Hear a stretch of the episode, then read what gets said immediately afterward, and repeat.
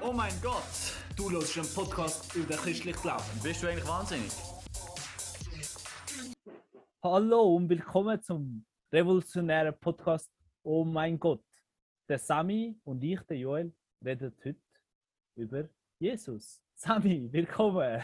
Danke Joel, herzlich willkommen auch dir und herzlich willkommen dir, liebe Zuhörer, liebe Zuhörerin, wenn du da eingeschaltet hast bei diesem kleinen revolutionären Podcast. Mal schauen, ob es wirklich revolutionär wird. Ich würde sagen, wir sind schon recht revolutionär. Vor allem das Intro, das du gemacht hast, Sami. Muah, muah. Einfach sehr gut. Und dank der dritten industriellen Revolution können wir auch aufnehmen, ohne dass wir bei dir die heißen. Ist die dritte oder die vierte? Echt die digitale Revolution nennt man es, glaube ich, oder? Ja, einfach die Revolution. dank der können wir auch online über Zoom aufnehmen. Und äh, ja, schade sehen wir uns nicht live, aber schön sehen wir uns gleich. Ja. Ihr kennt es wahrscheinlich von eurem Arbeitgeber oder von eurem Studium, von eurem äh, Homeoffice, dass heutzutage in dieser Corona-Zeit leider oft äh, so muss gehandhabt werden. Wir hoffen auch von der Audioqualität passt, aber wir denken schon. Also Sami, ich habe gerade eine Einstiegsfrage für dich. Let's go! Revolution. Revolution. Wir reden ja über Jesus und Revolution. Aber zuerst müssen wir ja wissen, was für Umstand hat eigentlich Jesus gelebt. Führ uns zurück ins Jahr 0000. Ins Jahr 000, okay, kann ich, kann ich versuchen. Also, es ist eine antike Kultur. Kann man nicht vergleichen mit der von uns heute. Es gibt Ähnlichkeiten, gibt aber auch ganz viele Unterschiede. Vielleicht das Spannendste, um darüber, nachher, darüber nachzudenken, wie revolutionär Jesus war, ist so ein bisschen sich vor Augen führen, dass es eine Kultur war mit recht klaren Hierarchien. Du hast etwa unterschiedliche Rechnungen, du hast etwa 2% von der Bevölkerung, denen ist es richtig gut gegangen. Die haben so richtig geherrscht, die haben Land gehabt, die haben Geld gehabt, die haben Diener gehabt. Und dann hast so 8% Menschen gehabt, die so ein gehobene Klassen waren, die vielleicht über gut über die Runde gekommen sind, genug Weinberge hatten oder genug Felder, damit sie können Das gut... ist eigentlich alles, was man braucht, gell? Weinberge ist. aber jetzt haben wir 2%, 8%, das gibt andere Rechnungen, aber du hast dann 90% von der damaligen Kultur, wo, etwa, wo Tagelöhner waren, Diener, Prostituierte, also Menschen, die tagtäglich am Existenzminimum gekämpft haben. Wegen dem, wenn man das Gleichnis von Jesus gehört in der Bibel und Jesus hat primär über Gleichnis geredet, also über Geschichten, die sollen irgendeinen Punkt verdeutlichen. Dann Ja. ist immer die Rede von Tagelöhnern oder ganz oft von Tagelöhnern. Das Vater Unser, das Gebet, das man in der Kirche redet, das richtet sich eigentlich an Tagelöhner, oder? Also an Menschen, die wirklich wenig haben. Das kannst du nicht vergleichen mit einem Schweizer, der heute einen gut bezahlten Job hat. Die sind wirklich, jeden Tag haben sie überlegt, kann ich überleben, habe ich am Abend genug zum Essen. So, das ist, Un unser täglicher Brot, oder? Gib ja, genau. Darum unser tägliches Brot gibt uns heute. Das ist so ein bisschen die wirtschaftliche Lage. Also du hast eine klare Hierarchie, du hast ganz viele Menschen, denen es nicht gut geht. Und dann hast du ganz viel Herrschaftswechsel in, am Ort, wo Jesus gelebt hat, in äh, Judäa, Galiläa, Jerusalem. Dort hast du Mhm. die Römer gehabt, die geherrscht haben, die Jerusalem eingenommen haben. Du hast aber auch sozusagen ähm, Herrscher gehabt, Fürsten, der Herodes zum Beispiel, der Herodes, den man kennt aus der Weihnachtsgeschichte. Ja, es gibt etwa fünf Herodes, muss man an dieser Stelle sagen. Seine Söhne haben sich auch alle Herodes genannt. Ja, genau. und die, dann guten Typen. Herodes Agrippa und so weiter und so fort. Äh, und das hat dazu geführt, halt zu, zu so machtpolitischen Situationen, wo man auch in der Bibel dann wieder erkennt. Wenn die Kreuzigung von Jesus nachliest, dort merkst du, du hast so wie die Macht von den Fürsten, von den Kaiser, von den römischen Herrschern, ähm, die so ein bisschen zusammen vermischt sind. Und es ist auch am spannendsten, um näher darüber nachzudenken, wie revolutionär Jesus war. Du hast halt religiöse, ganz viel äh, religiöse Vielfalt, auch gerade im Judentum. Du hast dort Pharisäer, eine sehr strenge Gruppe, eine sehr konservative Gruppe. Du hast Sadduzäer, auch sehr streng, teilweise andere Ausrichtungen in theologischen Fragen. Dann hast Zeloten, das waren Juden, die wollten das Römische Reich stürzen Das sind die mit Molotow-Cocktails. Das sind die, die am 1. Mai äh, ein Fernsehen ins Mediamarkt Schaufenster reinrühren und sich beklagen über den Kapitalismus. Ja, genau, das sind sie. Das sind Ah, Zeloten. 1. 1. Mai ist erst gerade. Das war erst gerade und meine Erinnerung an 1. Mai ist effektiv äh, ein Kollege von der Schule, der am Morgen nach dem 1. Mai in Bern nach einer Demo ein Foto in 20 Minuten drin war, wie er einen Fernseher im Mediamarkt hineinschießt. Und wir haben uns köstlich darüber amüsiert, dass unser Schulkollege einfach mit einem Foto, wie er gerade so einen Fernseher im Mediamarkt reinrührt. Äh, ja, gr liebe Grüße an den Kollegen, falls der jemals einen Äh, Podcast es war ein ferner, ferner Kollege, gewesen, um mich hier distanzieren vom Mediamarkt-Vandalismus. Und Okay. Dann hast du auch noch ähm, andere religiöse Strömungen gehabt. Du hast zum Beispiel, jetzt habe ich gerade den Namen, Essener gehabt. Die haben, sich, die haben sich eher zurückgezogen. Die haben, sind in die Wüste, haben eher so einen Glauben gelebt, so ein bisschen für sich, äh, abgeschottet von anderen Menschen. Und das Ja. sind so, die Sachen muss man so ein bisschen vor Augen haben, wenn man überlegt und sich beschäftigt mit dem, was Jesus gesagt hat und wie er gelebt hat. Voll. Aber was würdest du sagen, was ist das Revolutionäre an Jesus, wenn man sich den Kontext vor Augen führt?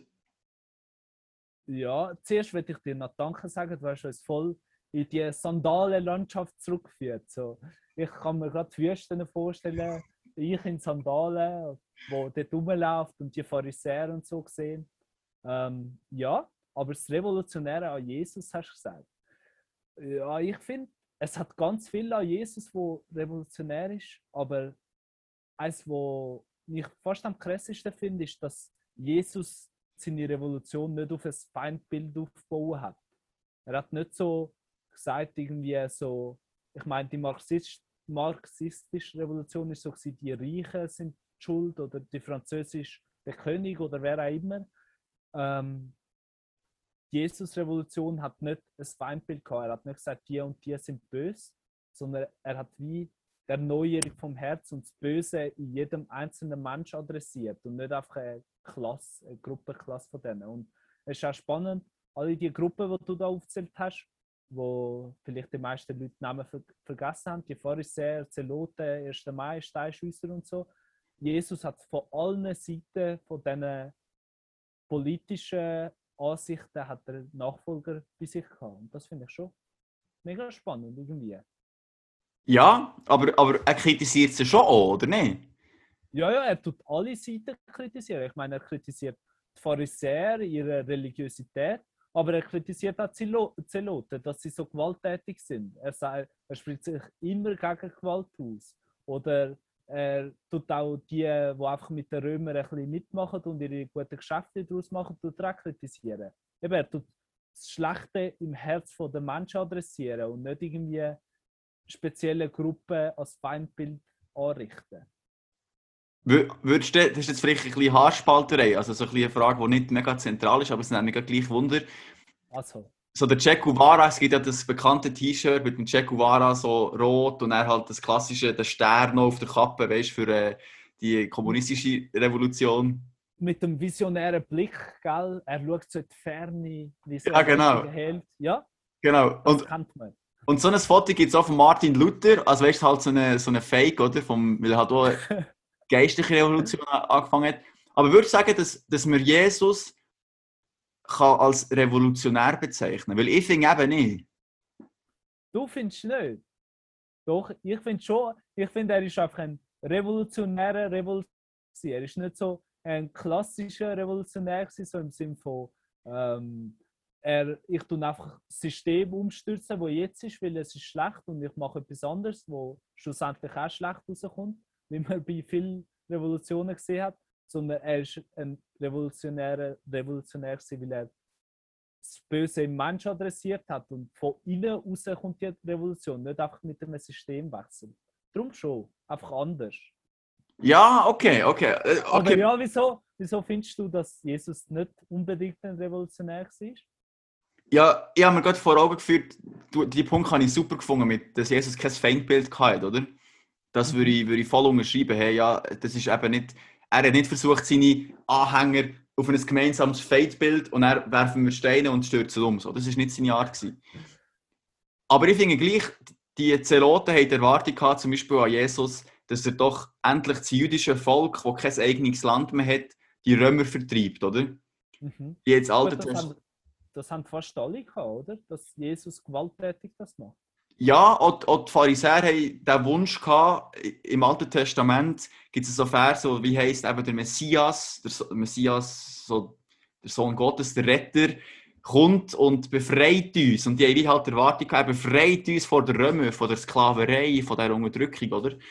Mhm. Und Jesus hat immer wieder versucht, sich mega zu distanzieren und nicht den Erwartungen zu, zu entsprechen.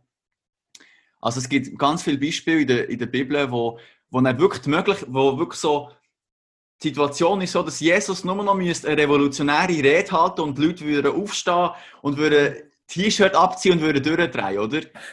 Also weißt du, so ein Beispiel, äh, er ist gerade mit ganz vielen Juden äh, an einem Ort, wo die Römer sind und dann kommt jemand und fragt ihn, hey, müssen wir eigentlich den Römer noch Steuern zahlen, oder? Mhm. Und jetzt kommt er so, weißt du, jetzt wäre der Moment da, zu sagen, Leute, jetzt drehen wir durch, oder? Jetzt geben wir den Römer, was sie verdient haben. Aber das, Ja. und, und genau das macht er nicht, weißt du, er sagt wie, gebt dem Kaiser, was des Kaisers ist und gebt Gott, was Gott ist, oder? Also er macht dann so eine, so eine fiese, Weise. Weise. so eine weise Ding. Und ich glaube, wie, er ist seine Lehre und sein Leben und sein Tod und die Lösung, die er uns anbietet, die ist revolutionär, oder? Mhm. Aber ich glaube, sein Selbstanspruch ist eben nicht gewesen, doch, er hat schon, wollen, er hat schon Gesellschaft umkrempeln. Aber nicht, nicht so, wie wir es halt unter Revolution verstehen. Weil ich verstehe unter Revolution immer etwas Gewalttätiges, immer etwas ein. Es muss Blut fließen, gell? So Es muss- Die französische Revolution hat sicher schon jeder 20 Mal angeschaut in der Schule. Ich weiß eigentlich nicht. Das schaut man immer an, in der Sek, nachher in der Berufsschule und nachher nochmal in der BMS habe ich es mir anschauen. Aber dort ist ja auch richtig viel Guillotine. Die ist heiß gelaufen. Guillotine heiß gelaufen, ja. ja. Gut, seine Revolution war schon blutig. Ja, aber nicht äh, ja, für seine Nachfolger ist es blutig rausgekommen. Ja. Und für sich selber, ja. Aber, nicht, ja, stimmt, stimmt. Ja. Aber halt nicht andere un- unter, unter Guillotine gestellt, ja. Aber ja, das ist halt das Krasse an seiner Revolution, finde ich. Dass er nicht mit Gewalt oder Macht tut, hat Jesus die Welt so grundlegend verändert. Und das hat er ja wirklich von der Zeitrechnung bis zu ganz viel Wert, wo wir haben, sondern er hat sie durch seine bedingungslose Liebe. Und darum ist auch der Titel Re Love Ocean, weil er durch seine Uh. Liebe die Revolution gemacht hat. Sprachpoet. Das Wortspiel haben leider nicht ich erfunden. Das hätte ich sehr, sehr gerne erfunden. Das ist schon recht gut. Aber jetzt mal, jetzt kann man ja sagen, wenn jetzt, wenn jetzt du vielleicht zulässt und du bist nicht gerade Feuer und Flamme für die Bibel, Feuer und Flamme für das Christentum, kann man ja sagen, hey, Mahatma Gandhi, der Typ war schon ein nice Dude, gewesen, hat auch weder Blut wollen vergießen noch hat er, hat er äh, irgendwie Steine werfen und äh, Messerstecherei anzetteln. Wo ist der Unterschied von einem Mahatma Gandhi, der richtig nice Typ war, ein richtiges Vorbild, auch für viele Christen übrigens. Dietrich Bonhoeffer zum Beispiel war ein Fan von Mahatma Gandhi. Aber wie, wo ist der Unterschied von Jesus zu einem Mahatma Gandhi? Wo wir, wo wir beide sagen, die haben Revolution, nähere Ansichten gehabt, die haben das Zeug gehabt, um Sachen umkrempeln. Wo ist der Unterschied? Ja, also erstens ist äh, der Mahatma Gandhi mega fest von Jesus inspiriert gewesen, muss man sagen. Also der, äh, der Gandhi hat lustigerweise gesagt, äh, mir gefällt euer Christus, aber mir gefallen nicht eure Christen. Also so im Sinne von, Jesus ist ein richtig guter Typ und er gefällt mir richtig, aber so ihr Dudes, was ihr da macht, ist nicht so cool. Ja. Ähm, Hat er recht gehabt? Hat er, hat er recht gehabt. Also sicher nicht bei allen, aber bei einigen. Aber ja, ich glaube, dass äh, die Revolution von Gandhi ist einfach mehr politisch war und das, was Jesus revolutioniert, ist eben nicht einfach nur ein politisches System, wo ungerecht ist. Das tut er schon auch ansprechen und adres- adressieren, aber er tut vor allem das Innere vom Mensch wieder revolutionieren. Und ich glaube, das hat der Gandhi sicher auch ein, zwei Gedanken darüber gemacht, aber seine Sachen sind schon mehr politisch und Jesus wird uns das Herz erneuern. Ja, voll. Also, können wir uns darauf einigen, sagen, Jesus hat uns selber revolutionieren, unser Herz, unsere Einstellung und durch das eine Gesellschaft, aber nicht zuerst eine Gesellschaft und dann uns. Also wie die Vorstellung davon. Das ist, das ist eine sehr gute Zusammenfassung, Sammy. Weil, Schulterklopfer. Schulterklopfen, weil ich glaube, da kommt, da kommt ein bisschen, da kommt ein bisschen mein, meine Kritik an gewissen Revolutionen. Ich habe, ich habe grosse Sympathie für Karl Marx, auch wenn ich, auch wenn ich vieles nicht teile, aber er hat brutal gute Erkenntnisse gehabt, oder? Oder Kommunismus. Gewesen, ja. oder Kommunismus teile ich in, in vielen Aspekten. Das Problem ist einfach, egal ob jetzt Links- oder Rechtsrevolution, ich habe immer das Gefühl, dass die Leute das Gefühl haben, eine Gesellschaft muss sich verändern, Strukturen, und Mhm. dann verändern sich die Menschen. Ja, Aber ich habe das Gefühl, Jesus hat wie wollen, dass wir uns verändern als Menschen, anders denken, anders leben, anders den Blick haben auf eine Ewigkeit, für, für, für Liebe, für Gnade, für für Barmherzigkeit. unsere Mitmenschen. Und durch das dann eigentlich die Welt sich verändert. Weißt du, was ich meine? Ja, ja, das, das teile ich auch voll und das stimmt voll. Du hast voll gut auf den Punkt gebracht, Sammy. Ich habe das gar noch nie so überlegt. Vor allem als Kind von einem, der in einem kommunistischen Land aufgewachsen ist, wo es nicht so gut funktioniert hat, muss man sagen. Ja. Also Albanien ist, glaube ich, das letzte, nein, eines von den letzten in Europa, gewesen, wo noch kommunistisch war. Habe ich gar nicht Aber eben, es, äh, es, es, die Leute, die erzählen, haben immer erzählt, eben, es funktioniert nicht, weil der Mensch innen ist immer noch egoistisch und selbstsüchtig und so und er wird einfach nur für sich schauen, dann funktioniert der Kommunismus nicht, weil es gibt immer noch Korruption und so. Und dann Ja, geht es nicht. Aber eben, gleich ist er eben auch sehr direkt und will, er will nicht das Gefühl, dass der Mensch nicht, nicht kann ändern Also, du hast uns einen Bibeltext mitgebracht aus dem, aus dem Matthäus, Matthäus. aus Matthäus-Evangelium, der Bergpredigt, wo Jesus etwas sagt, was ich auch brutal krass finde, oder? Ja, es ist einer der radikalsten Texte, wo Jesus gesagt hat. Ähm, es steht im Vers 44, Matthäus 5. Ist übrigens verlinkt, wie alle anderen medialen Sachen, die wir damals in den Podcast brauchen. Ähm, hat Jesus gesagt: Doch ich sage euch, liebt eure Feinde und betet für die, die euch verfolgen. Also vorher steht, es heißt bei euch, liebe deinen Mitmenschen und hasse deinen Feind. Und nachher sagt Jesus, ich sage euch, liebt eure Feinde und betet für die, die euch verfolgen. Und das Da- ist schon ein massives Statement. Eben, liebet eure Feind und betet für die, die euch verfolgen. Und, und da vereint sich so ein bisschen, oder? Einerseits will Gott uns Menschen verändern und er will nicht, dass wir ein Feindbild haben, oder? Das, wo Mhm. viele Revolutionen falsch gemacht haben, Feindbild, Struktur muss sich verändern. Jesus umgekehrt und gesagt, nein, kein Feindbild und wir müssen uns verändern, oder? In diesem Text. Ja, voll, voll. Äh, Es, es ist sowieso, die, der ganze Text ist voll heftig. Also, was Jesus dort raushaut. Ja. ist wirklich mega Re-Love Ocean. Darf ich noch, ich, wir, haben jetzt, wir sind zwar knapp mit der Zeit, aber darf ich noch einen Bibeltext bringen aus dem Alten Testament? Ja, Sammy, hau raus. Ausnahmsweise mal zwei Bibeltexte. Nein, weil ich, ist ja oft der Vorwurf, ja, der Christen den, hat den revolutionären Jesus im Neuen Testament, der Liebe und Nachsicht predigt, aber das Alte Testament, und das ist blutig und äh, Dort ist Eskalation und Eskalation. Gewalt und. Mag, man hat, Ja. hat Stellen, aber ich habe einen wunderschönen Text gefunden. Ist leider halt, weil das Alte Testament ist ein bisschen alte Sprache, aber ich finde, von der, vom, vom Bildmetapher passt er mega gut zu dem, was Jesus gerade gesagt hat. Das heisst, im Jesaja, ähm, Kapitel 2, Vers 4 heißt so eine Verheißung, und er wird Recht sprechen zwischen den Heiden und viele Völker zurechtweisen. Jetzt kommt das Schöne, sodass sie ihre Schwerter zu Pflugscharen schmieden werden und ihre Speere zu Rebmesser. Kein Volk wird gegen das andere das Schwert erheben und sie werden den Krieg nicht mehr erlernen. Das ist schon schön gefunden. Da werden sie ihre Schwerter zu, zu wieder Werkzeug machen und ihre Waffen zu Rebmesser, um einfach können Wein zu ernten, um auf ihre Weinberg gehen und wieder gehen.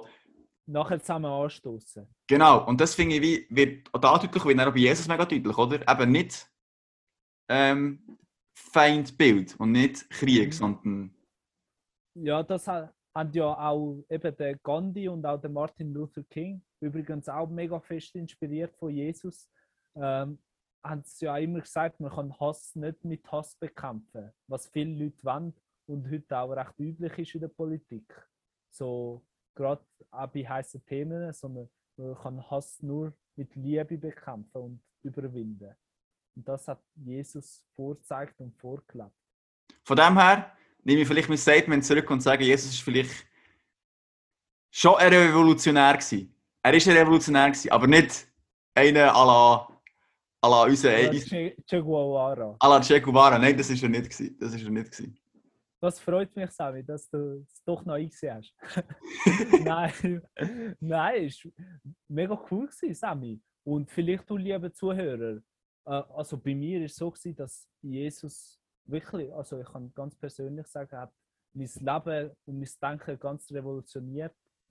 Äh, ich habe jetzt nicht mega Zeit, um das zu erzählen, aber wenn es dich interessiert, schreib auf Insta, auch beim Sammy, wenn es dich vom Sammy interessiert. Aber es, ist, es hat mich mega revolutioniert und ich bin mega dankbar, dass Jesus heute noch dran ist, am Herzen verändern und neu machen und revolutionieren, nicht nur vor 2000 Jahren. Ja. ja, voll. Auch wenn es nicht immer einfach ist, auch wenn es manchmal wehtut, weil Revolution von anderen fordern, ist einfacher als zugestehen, dass man selber auch immer wieder mal revolutioniert müsste werden von, von der Liebe Gottes. Aber ja, das definitiv. so. Ja, und äh, es bleibt uns nichts anderes übrig. Was zu sagen, cool hast du reingelassen. Cool, habe ich mit dir können schwätzen, Sammy. Es hat sehr Freude gemacht. Danke. Ich freue mich, wi- wieder auf Besuch kommen bei dir. Wieder einen feinen Kaffee trinken und wieder den Podcast aufnehmen. Das ist perfekt. Also, macht's gut. Schön, habt ihr reingelassen und bis am nächsten Dienstag, wenn die nächste Folge rauskommt von Oh mein Gott. Ciao miteinander. Ciao. Oh mein Gott, du hörst einen Podcast über christlich Glauben. Bist du eigentlich wahnsinnig?